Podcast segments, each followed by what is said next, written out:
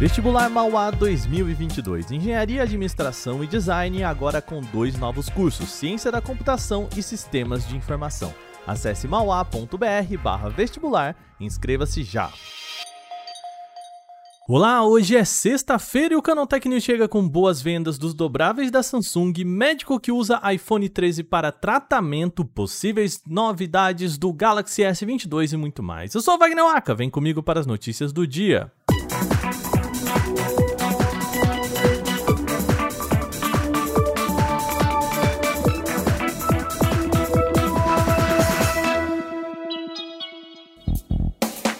O programa começa com uma boa notícia para a Samsung. Segundo o levantamento do site The Korean Herald, os Galaxy Z Flip 3 e Z Fold 3 já devem bater neste final de semana a marca de 1 milhão de unidades vendidas, somando os dois, é claro, né?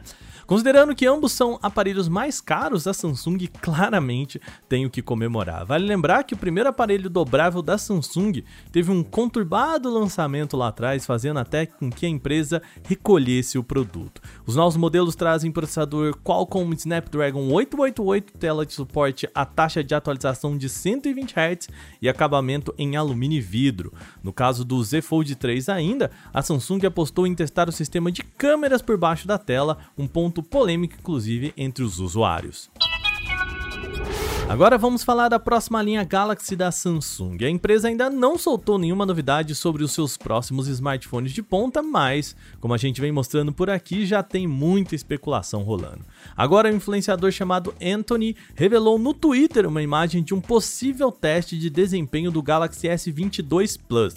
Um ponto importante é que o modelo contaria com o processador Exynos 2200 simplificado, ou seja, sem os núcleos de máximo desempenho esperado para o componente.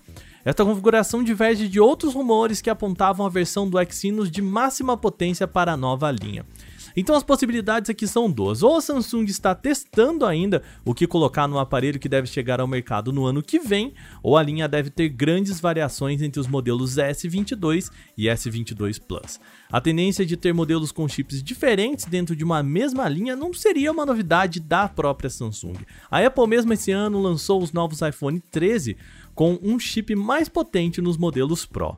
Vale lembrar, a Samsung ainda não confirmou nenhuma dessas informações, logo tudo isso caminha no campo dos rumores. A TCL está trazendo para o Brasil a sua nova linha de TVs QLED. A novidade importante aqui é a adição dos modelos com Mini LED e Google TV. A linha parte de 50 polegadas até 75 polegadas em diferentes versões. O modelo 825, por exemplo, oferece a opção com mini LED integrado e também o Google TV. Ela ainda conta com resolução 4K, taxa de atualização variável de até 120 Hz, quatro conexões HDMI 2.1, o que é muito importante para quem busca jogar na nova geração de consoles. Já o modelo C725 traz preço mais acessível com basicamente os mesmos recursos, mas sem o mini LED. Por fim, também tem a versão P725, lembrando o C725 é anterior, agora P725 que é o mesmo modelo, mas sem o suporte aos 120 Hz. Os aparelhos chegam ao mercado brasileiro já no início de outubro com preços a partir de R$ 3.999. Um médico descobriu uma curiosa forma de usar a lente macro do iPhone 13 para tratar os seus pacientes. O oftalmologista se chama Tommy Korn e relatou no LinkedIn como usa o smartphone da Apple em seu trabalho. A lente macro é aquela que possibilita focar objetos bem de pertinho, buscando o maior número de detalhes como se fosse um zoom extremamente poderoso. Korn usa a câmera do aparelho para monitorar, por exemplo, tratamentos de transplante de córnea tirando fotos dos olhos. Segundo o médico, com o um aparelho é possível produzir imagens de altíssima qualidade e grande nível de detalhes. Com isso, ele soma informações importantes para acompanhar tratamentos. Claro, o médico também ressalta que não usa só os iPhones para isso, tá, gente? Os aparelhos da Apple acabam sendo mais um complemento para o seu trabalho.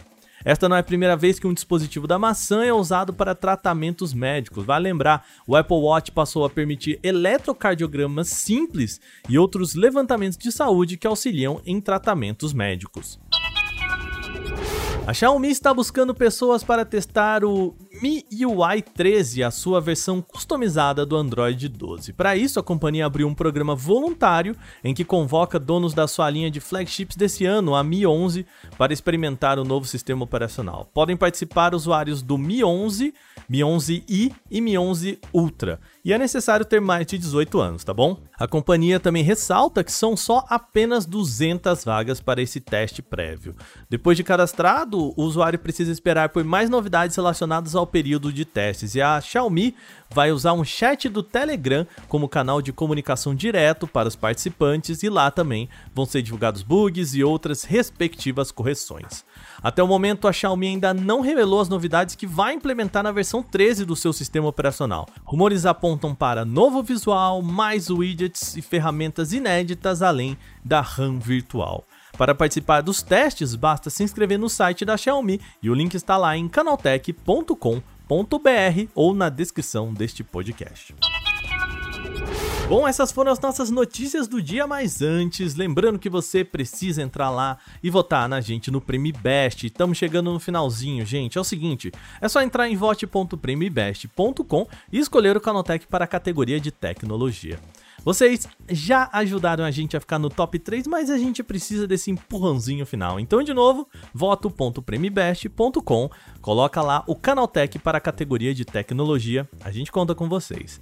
Também antes de fechar, fica aqui aquele aviso rápido. Você sabia que o nosso programa está no podcast da Alexa? É, só para você ouvir, é muito fácil, é só você pedir para ela fale as notícias de tecnologia do dia. Então, a Alexa vai começar a tocar o nosso programa. Testa aí e conta pra gente, tá bom? Este episódio foi roteirizado, editado e apresentado por mim, Wagner Waka, com a coordenação de Patrícia Gnipper. O programa também contou com reportagens de Igor Almenara, Renato Santino, Gustavo de Liminácio e Renan da Silva Dores. A revisão de áudio é da Mari Capetinga. Agora a gente vai ficando por aqui nesta sexta, um lembrete, final de semana chegando e com ele a gente tira aquele descansinho merecido, tá bom? Por isso o programa volta só na semana que vem. Então, bom descanso para você também. Até lá.